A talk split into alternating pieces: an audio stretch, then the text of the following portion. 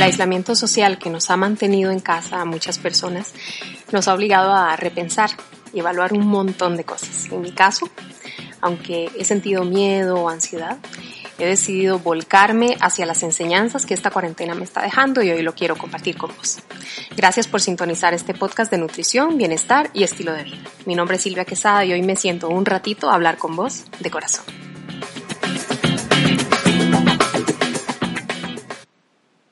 Hola, hola, ¿cómo estás? Espero que muy bien en casa, si es posible, cuidando de vos y de tu familia. Hoy, como lo ves en el título de este programa, te voy a compartir seis lecciones que me deja la cuarentena o este aislamiento social que nos tocó vivir en este momento. Y bueno, pues a diferencia de otros programas en los que tengo un script un montón más detallado y quizás como que hago referencia a artículos científicos o páginas web, etcétera. en este caso, pues creo que este es un podcast muy personal, un programa muy personal porque estas lecciones son muy mías, son aprendizajes que he estado pues recuperando de este tiempo de aislamiento. Y pues como te digo es muy personal. Y no quiero subestimar los sentimientos de quienes en este momento no pueden ver un aprendizaje en lo que está pasando. Yo sé que en este momento hay muchas personas que sienten miedo, que sienten tristeza, angustia, que perdieron su trabajo, que un, montón de cosas negativas, lo tengo muy claro. Así que no quiero ofender a nadie, solo te quiero compartir lo que yo he aprendido y pues porque lo he decidido de esa manera, o sea, he decidido volcarme, eh, como les decía en la introducción, hacia el aprendizaje que esto me deja. Creo de corazón, lo digo, que detrás de toda experiencia negativa hay una lección que necesitamos aprender.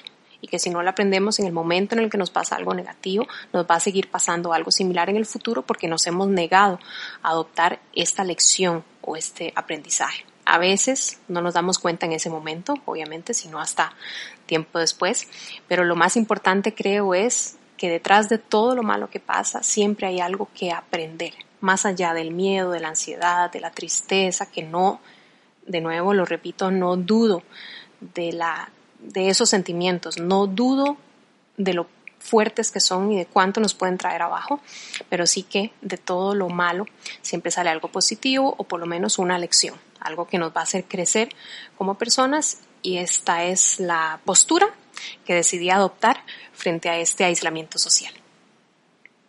Bueno, vamos de una con las lecciones que te quiero compartir. La primera es no posponer encuentros. No posponer encuentros. Seguramente que ustedes, igual que yo, dejaron un montón de cosas pendientes que querían hacer, eh, verse con personas, con familiares, ir a visitar un café que querían conocer, eh, ir a pasear a algún lugar.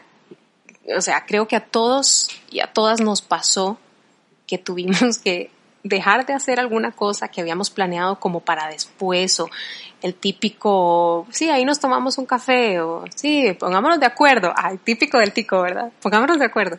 Terrible. Entonces, eh, justo en este momento me, me, me quedo pensando en las personas a las que no vi cuando pude haberlas visto, o sea, pude haber definitivamente sacado un espacio de mi día, de mi semana, para ver a una persona querida, para visitar un familiar, para ir a una galería de arte y ver algo, no sé.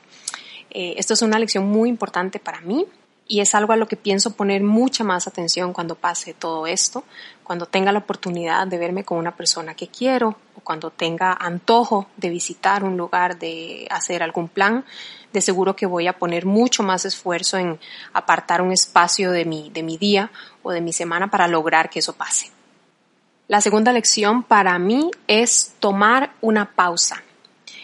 Yo siempre he sido una persona muy activa en el sentido de que cuánto plan me ofrecen de metámonos en tal proyecto o hagamos tal cosa o porque no o yo misma me hago planes de la nada. Voy a hacer este proyecto voy a escribir tal cosa tantas cosas y, y de repente me siento abrumada porque tengo la agenda llena o un montón de planes o de pendientes.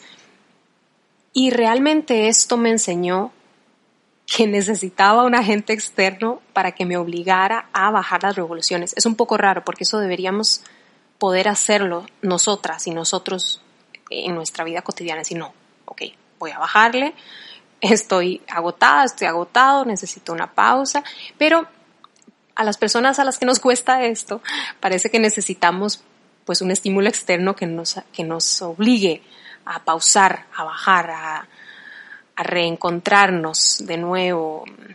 No sé, eh, a, mí me abrió los ojos en el sentido de, de que no sabía cuánto necesitaba yo una pausa, no lo sabía realmente y me entristece un poco que sea un agente externo el que me haya obligado a bajarle un poco, pero me alegra porque ahora que lo tengo, sé cuánto lo necesito, cuánto lo necesitaba, eh, cuánto necesitaba bajarle un poquito. Quizás ese es tu caso. Eh, la, pausa nos obliga a reencontrarnos, a experimentar cositas que habíamos dejado pendientes, a meternos a hacer cosas que no habíamos que habíamos dejado de hacer o que queríamos hacer, de repente algún taller de alguna cosa diferente, no sé, o planes que habíamos dejado pendientes por allá en una lista de pendientes viejísima y ahora tenemos el tiempo de hacerlo. Em, si ese es tu caso, buenísimo. Y ojalá que estés aprovechando este tiempo para reconectarte con vos, eh, con tus habilidades, con tu parte creativa, con los planes que te hacen feliz y que habías dejado de hacer, quizás por falta de tiempo, por falta de energía, no sé, creo que tomar oxígeno eh, nos hace muy bien. Y hacer esta pausita creo que podría generar muchos proyectos interesantes y pues incluso procesos de autoconocimiento muy, muy, muy interesantes para muchas personas. El tercer punto que te quiero compartir es repensar las necesidades.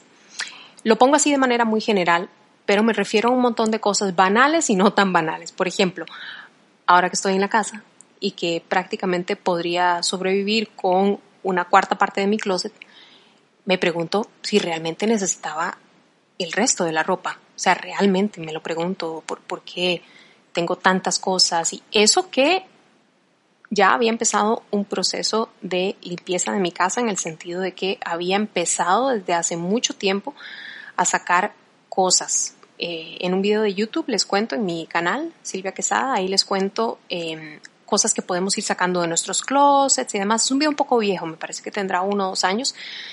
Em, pero bueno, digo, ya había empezado en ese proceso, o sea, ya me había dado cuenta de que no necesito todo lo que tengo, o sea, que realmente mis necesidades son mucho más reducidas.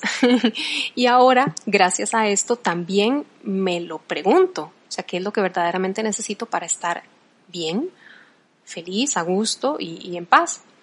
Y creo que pues este es un buen momento también para hacer un declutter, o sea, como sacar todas las cositas que ya no utilizamos de la casa, del closet en general, de, etcétera, y quedarnos con lo que verdaderamente aporta a nuestra vida y que verdaderamente necesitamos. El punto número cuatro, la lección número cuatro para mí, es repensar las relaciones. Yo creo que este aislamiento tiene una ventaja y una desventaja. La ventaja es que nos aleja de las relaciones tóxicas, de las personas que no queremos ver o que no nos hacen bien. Y lo malo es que nos mantiene lejos de las personas que amamos, que pues por las cuales tenemos estima. Yo, como les digo, este podcast es muy personal, este, este programa.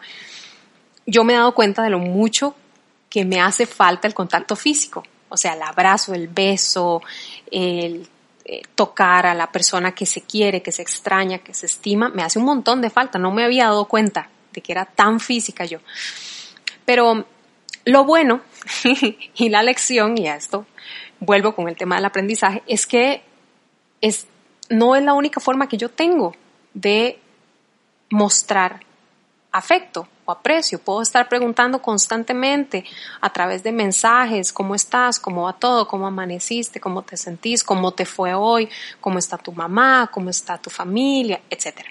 O sea, hay un montón de formas y además, bueno, a raíz de toda esta situación, el tema de las aplicaciones que nos permiten hacer videollamadas, de alguna manera escuchar la voz de la persona que, que amamos, que extrañamos, es bonito porque nos, nos mantiene un poquito en contacto, aunque sea.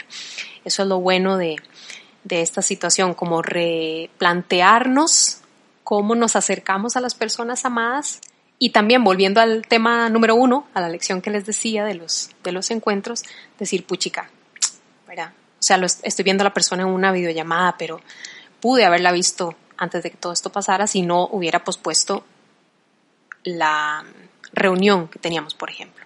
Así que es una gran lección para mí. Bueno, seguimos con la quinta enseñanza, que la anoté como solidarizarse y vivir en comunidad, y me refiero al vínculo que tenemos como seres humanos en colectivo, el vínculo que creamos y que tenemos con el resto de las personas. Y lo aprendí porque me dio tanta tristeza ver las fotos y los videos y las noticias sobre cómo la comida se desaparecía casi de los anaqueles, los productos de limpieza y se volvió como una cosa de mientras yo lo pueda pagar, yo voy a comprar todo lo que pueda y me vale si las otras personas no lo pueden adquirir a tiempo, yo vine primero, como una cuestión como muy de súper egoísta, me pareció súper egoísta, preocupante porque ya va más allá, bueno, no me importa si los demás llegan a comprar esto, si tienen los medios para conseguirlos y no sé, me generó como una tristeza. Y nada, pues aprendí que, no aprendí, pero es como el hecho de reconocer que nadie vive en una isla y de que en, en este contexto tenemos que protegernos para proteger a los demás.